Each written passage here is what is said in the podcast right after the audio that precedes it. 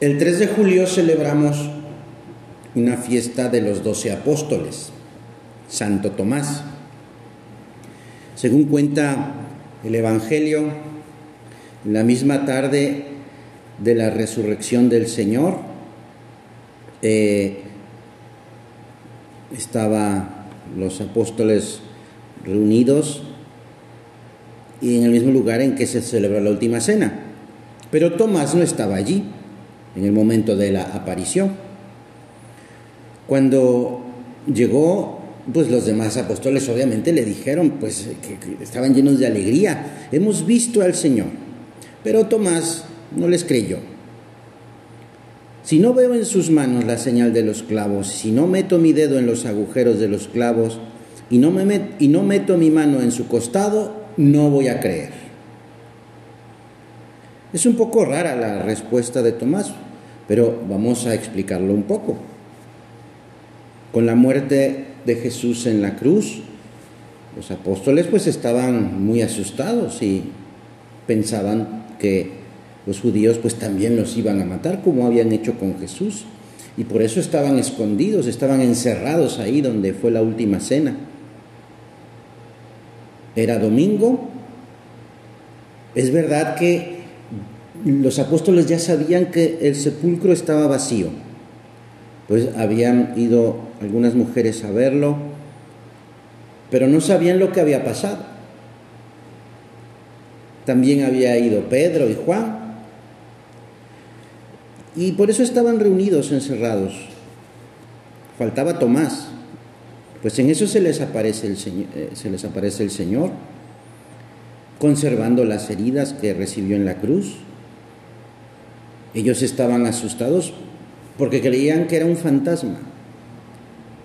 Y el Señor quiere darles una prueba evidente, concluyente, de que la resurrección había ocurrido, que estaba vivo.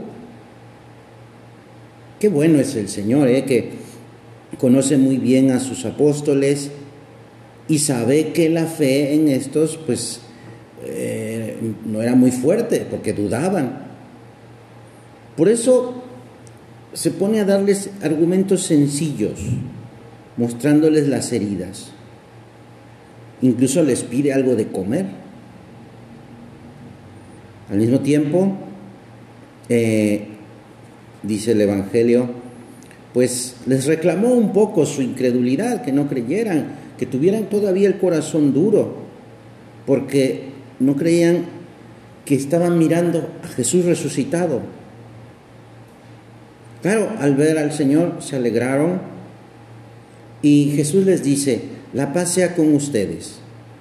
Como Dios Padre me envió a mí, así yo los envío a ustedes. Y diciendo esto, les sopló y les dijo, reciban al Espíritu Santo.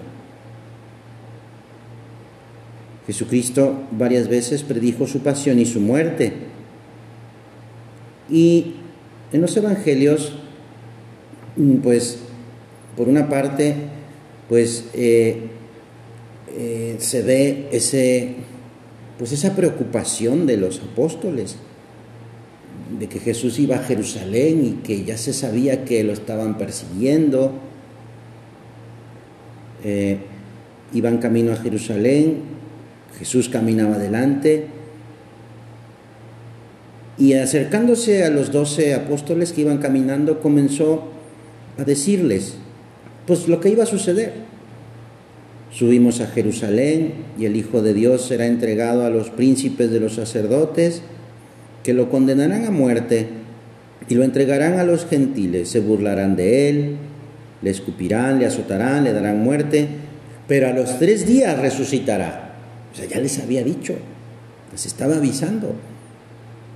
Hay que esperar tres días y al tercer día, pues estaré vivo otra vez, dice el Señor. Sabían que Cristo iba a morir, pero también sabían que iba a resucitar. Pero Tomás no estaba. La primera vez que Tomás aparece en, la Biblia es en el Evangelio de San Juan. Eh, el Señor va a visitar a, Lázaro que le habían avisado que estaba muerto, digo que estaba enfermo. Y claro, en lo que llega a donde estaba Lázaro, pues ya había fallecido. Pero eh, les avisa Jesús que, va a ir a ver a, a, Lázaro y, y también les dice, y yo voy a morir también. Y Tomás le dice, le contesta, pues vayamos también nosotros a morir con Jesús, con Él. Esa es la primera, las primeras palabras que recoge la Biblia sobre Tomás, diciendo esto, como estando muy animado y decir, bueno, pues si Jesús va a morir, pues nosotros también vamos a morir con Él. Entonces, ya sabían los apóstoles lo que iba a pasar. Cuando sucede, pues no creen muy bien lo que, lo que había pasado. Y ya se los había anunciado Jesús. Esta es una gran enseñanza para nosotros. Por una parte, mm, pues Dios, Dios ya nos ha dicho y ya sabemos lo que ha pasado. Jesús ha muerto, sí, y ha, ha vuelto a la vida, ha resucitado. Por eso, cuando eh, Dios nos pide algo, un pequeño sacrificio, mm, cuando nos damos cuenta de que puede ser una pequeña mortificación, de que también nos anima a luchar contra nuestras tentaciones, contra mm, pues, nuestras faltas, pues el Señor nos está invitando a morir con Él, a morir al pecado, dicen algunos santos, eh, a morir al hombre viejo, para después resucitar con él. Esta es la gran enseñanza que ya les había dado a los apóstoles y que también nos las da a ti y a mí. Seguir a Jesucristo. Esa es nuestra vida de cristianos. Seguirlo de cerca, para así morir con Él, para padecer con Jesús pues ya podemos, en este momento que estamos hablando con Él, con Jesús, pues podemos ya hacer algún propósito para seguir a Jesús de cerca, sabiendo que nos va a costar un poco, sí, que hay que luchar, pero, pero vamos a luchar con Él. Así como dijo Tomás, vamos y muramos con Él, pues también morir a la mentira, morir a la pereza, morir a la impureza y estar con el Señor. Porque seguir a Jesús es recibir la vida, la vida sobrenatural, la gracia. Vivir con Cristo, esa es nuestra vida de cristianos. Pero vamos a volver a la escena que estamos meditando. ¿Dónde está Tomás? ¿Dónde está Tomás cuando se apareció Jesús resucitado? La verdad es que no se sabe exactamente y, es una lástima porque pues era parte del grupo de los doce. Y cuando más lo necesitaban y cuando él más necesitaba de sus amigos, de sus compañeros, no estaba, desapareció. Seguramente también Tomás estaba muy triste por lo que había ocurrido, pero tenía a sus amigos para ayudarse entre todos. Qué importante, ¿verdad? Y qué necesario muchas veces es que, que estemos pendientes de los demás, de nuestros amigos, sobre todo cuando pues, nos enteramos que están pasando por una situación difícil. Ahí es donde se encuentran los verdaderos amigos. Tomás, pues, eh, se fue a lo suyo. Eh, no, no buscó ese apoyo de, sus amigos, ni tampoco quiso ser apoyo para los, para, para los suyos. Jesucristo es el Hijo de Dios hecho hombre. Y por, por, lo que Él dice, y lo hizo, además, no vino a ser servido, sino vino a servir. En una ocasión les dijo a los apóstoles, quien entre ustedes quiera ser el más grande, que sea el servidor de ellos. Quien quiera ser el primero, que sea el siervo. Ah, Tomás se había olvidado de estas palabras y no había querido ayudar a los demás. Estaba metido en sus rollos, quizá estaba metido en su tristeza seguramente, y no pensaba que los demás también estaban tristes. Nuestro Señor no solo enseñaba con las palabras, sino sobre todo con el ejemplo.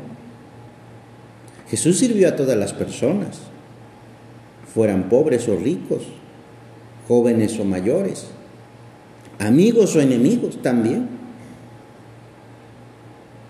Señor, ayúdanos a tener ese espíritu de servicio que viviste tú.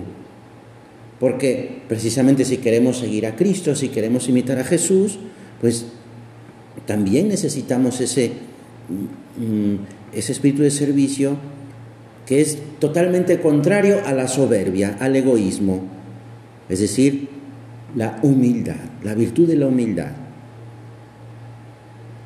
Sin humildad no es posible servir. Solo cuando se sirve a los demás, cuando se ayuda a los demás, pues se es útil a los demás. Ayúdanos, Señor, a seguir tu ejemplo y que podamos aprovechar todas las ocasiones para adelantarnos a ayudar a, los demás. Porque, y aquí hay una clave para pues, estar dispuesto a ayudar a los demás, porque vemos a Jesús en los demás. Y al servir y ayudar a los demás, claro, nos vamos pareciendo a, a Jesús, que, y aquí hay otra, otra, otra cosa muy importante en el servir a los demás, que lo podamos hacer sin esperar ningún pago a cambio. El servir y ayudar a los demás, pues nos lleva a renunciar a nuestros fines personales y facilita el olvido de sí mismo, facilita el morir a mi egoísmo, el morir a mi soberbia si queremos, como dice Tomás, vamos y muramos con Él, no, pues el ayudar a los demás, el estar dispuesto a servir a los demás, hacerles favores, servicios, ayudas, pues nos facilita eso, a morir a mí mismo para vivir con Jesús. Ahora que, pues, estamos de vacaciones, que convivimos más con la familia, pues este, este momento, esta temporada es, eh, es muy buena porque nos da muchas oportunidades para servir a los demás. En primer lugar, a nuestra familia, a nuestros hermanos, a nuestros padres. Pues eso, ayudar sin buscar recompensa o pago. No hay, no hay mayor alegría que una ayuda a los demás. Pues eso, sin esperar que nos paguen, como lo hizo Jesús. Claro, para realizarlo, para lograrlo, pues se, requiere lo contrario a la soberbia a, la soberbia y al egoísmo, la humildad, la generosidad, que nos hace capaces de ver las necesidades de los demás, aun cuando no nos pidan nada. Si, si vivimos la humildad y la generosidad, veremos las necesidades y pues tendremos esa iniciativa para ayudar. Cosa que no vio Tomás, que se fue a llorar sus tristezas solo y por eso no pudo ver a Jesús resucitado. Pues, Señor, ábrenos los ojos, los ojos de la generosidad, de la humildad, para verte en los demás y así poder ayudarles. Cuando los apóstoles le cuentan a Tomás que han visto al Señor, pues él seguía metido en su soberbia, en su egoísmo y reacciona siguiendo, reacciona diciendo, pues eso, si no veo en sus manos la señal de los clavos y si no meto mi dedo en el agujero de los clavos y no meto mi mano en su costado, pues no les voy a creer. Soberbia. Eso nos puede pasar si nos dejamos llevar por el egoísmo de la comodidad, de que me atiendan a mí primero porque me lo merezco. Esa comodidad de quien no ayuda a los demás, quien solamente está atento por sus cosas, lo mío, mío, mis cosas, yo. Y quien piense así, la verdad es que se la pasa muy mal, porque se aísla y no es feliz. Eso le pasó a Tomás. Mira, el, demonio era un ángel que no quiso servir a Dios y por eso se convirtió en un ser perverso, que vive aislado, pronunciando el grito de no te serviré por pura soberbia. Así le dijo a Dios. Sin embargo, nuestro Señor Jesucristo, que es Dios y hombre, pues vino a la tierra a servir. Pues esta es la gran diferencia. Y si queremos parecernos a Cristo, pues vamos a procurar servir a los demás, ayudarles. Y no solamente se puede servir al prójimo, a los demás, en sus necesidades materiales, también se puede ayudar en sus necesidades espirituales.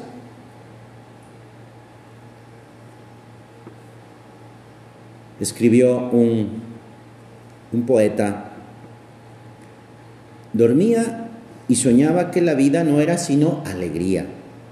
Me desperté y vi que la vida no era sino servicio. Serví y vi que el servicio era alegría. Sí, servir a los demás es una de las formas de encontrar la alegría en esta vida y uno de los caminos más cortos para encontrar a Jesús a ese Jesús que se identifica con la persona de cualquier necesitado, es decir, con los necesitados. Ese Jesús que nos invita para ser eh, como aquella parábola, quizá la conoces, del buen samaritano, que pues eh, es un samaritano que en va caminando, va viajando, y junto al camino se encuentra a una persona malherida que la, acababan de, maltratar y de lastimar y golpear y le habían robado todo. Y entonces, pues él lo levanta, lo cura, lo lleva a un lugar donde lo pueden pues cuidar para que sane. Tiene un verdadero espíritu de servicio quien se adelanta en las cosas menos agradables, en los trabajos que pueden ser más complicados o incluso molestos, en las ocupaciones que pueden costar un poco de más trabajo. Una persona que quiere ayudar a los demás, que quiere servir, siempre encuentra oportunidades para hacerlo. Vale la pena esforzarse para servir, pues es un camino seguro para la felicidad la felicidad aquí en la tierra y sobre todo la felicidad en el cielo. No sé, no vale, ¿verdad? No vale llevar la cuenta, ah, bueno, yo ya hice esto, ahora espero a que tú me hagas esto otro. Si no, ya no vuelvo a ayudarte. No, no se trata de eso. Hago esto ahora, pero después te toca a ti. No.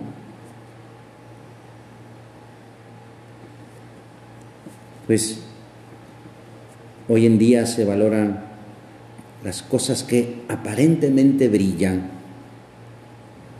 Y claro, cuando hago algo, pues entonces me tomo una foto, una selfie y tal, y, lo pongo en redes sociales para que todo el mundo vea, oh, qué bueno que hizo esto. Lo importante es, no es que los demás conozcan o que los demás sepan lo que hacemos, lo importante es servir a Dios y servir a Dios en los demás. Por ejemplo, pensar que en una profesión o en un oficio lo importante es que tenga mucho poder, que tenga mucho dinero. Hubo una reina en España que le hicieron una entrevista. La reportera le preguntó, ¿es más digno un rey que cualquier otra persona? Y la reina respondió, no, la dignidad humana es lo principal y esa la tenemos todos. Si uno la pierde, entonces sí se está perdido. Lo mismo sea un rey o una persona que no tiene casa. Pero hay una dignidad real, que no es una pose, sino una responsabilidad, dijo la reina. ¿Y cuál es esa? preguntó la reportera. Pues esa responsabilidad es la de renunciar. Renunciar siempre. Renunciar a mi propio interés por el interés de los demás. Para mí como reina, lo de los demás tiene que ser más importante que lo mío. Eso te obliga al sacrificio. Y si una persona quiere reinar, ha de estar dispuesta a servir, a sacrificarse, a pensar en los demás. Decía San José María, en el servir no hay oficios de poca categoría, todos son de mucha importancia. La, categoría depende del nivel espiritual de quien lo realiza, es decir, en estar unido a Dios. Por eso da lo mismo hacer una cosa que otra. Lo que importa es que se haga, que yo haga la voluntad de Dios, que ame la voluntad de Dios. Y esa voluntad, como decía Jesús, es la de tratar a los demás como quieres que te traten a ti. Servir por amor a Dios, no por buscar un pago o un reconocimiento. En una ocasión, una actriz de Hollywood muy famosa visitó a la Madre Teresa de Calcuta, que estaba en un lugar, en un, ahí en uno de sus conventos donde había gente muy enferma, prácticamente moribunda, y estaba atendiendo y bañando a los enfermos, enfermos que tenían lepra, una enfermedad terrible, muy dolorosa, y estaba haciendo una cosa bastante difícil. La actriz le dijo a Santa Teresa, es admirable la labor que hacen ustedes aquí. Yo no sería capaz de hacer esto ni por un millón de dólares. La Madre Teresa le contestó, yo tampoco. Pues claro, no lo, hacía por los dólares, porque la, la Madre Teresa lo hacía por amor a Dios.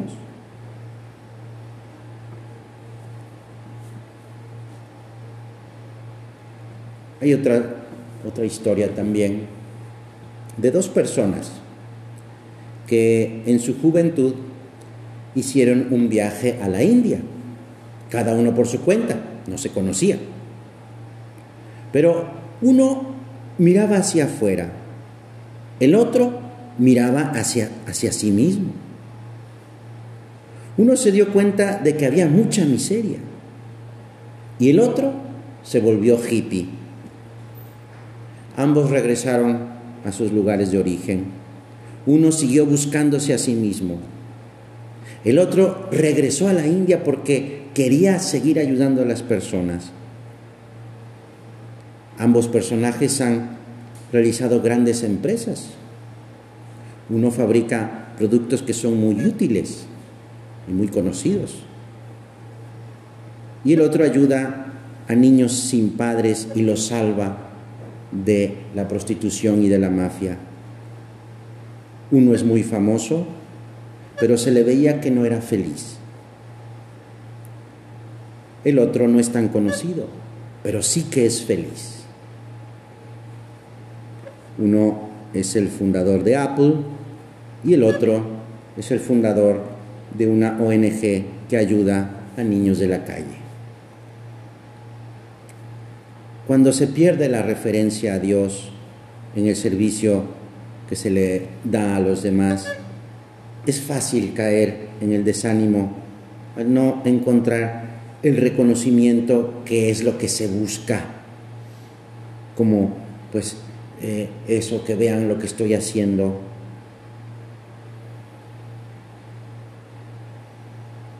Jesús se volvió a aparecer a los doce apóstoles y esta vez estaba Tomás. Podemos imaginarnos la cara de sorpresa que puso Tomás al ver a Jesús resucitado. El, Señor, después de saludar a todos, diciendo la paz sea con ustedes, se dirigió a Tomás y le dijo, acerca aquí tu dedo y mira mis manos, trae tu mano y métela en mi costado. Y no seas incrédulo, sino cree. La reacción de Tomás fue un acto de fe maravilloso. Y le responde al Señor, Señor mío y Dios mío. Señor mío y Dios mío.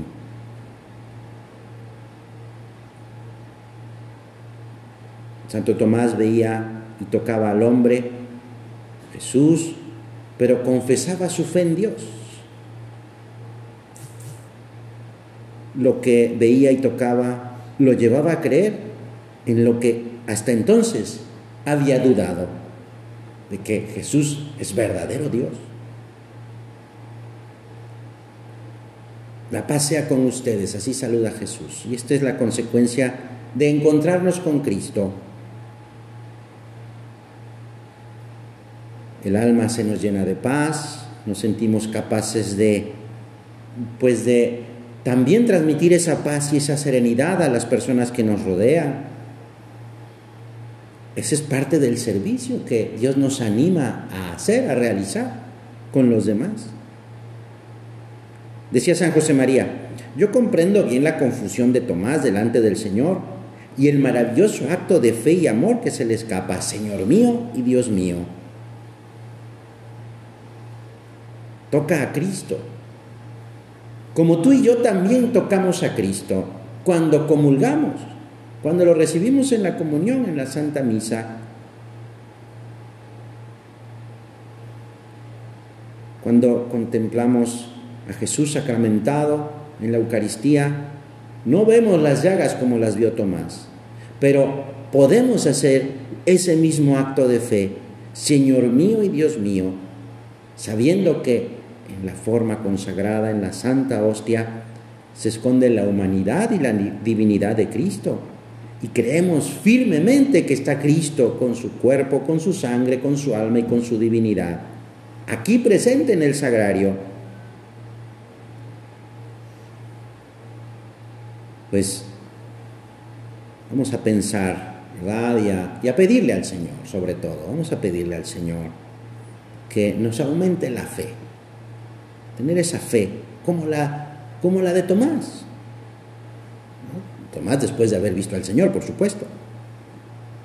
También le pedimos a la Virgen Santísima que nos ayude a estar atentos para ver a Jesús en los demás y poder servir a todos los que nos rodean que nos avise cuando tengamos oportunidad de ayudar a otras personas, que nos dé la fuerza necesaria para poder olvidarnos de nosotros mismos, de nuestras cosas y hacer ese pequeño o gran favor a los demás y que podamos sobre todo pues estar muy cerca del Señor y poder tocarlo en la comunión. Se lo pedimos a la Santísima Virgen María. Que así sea.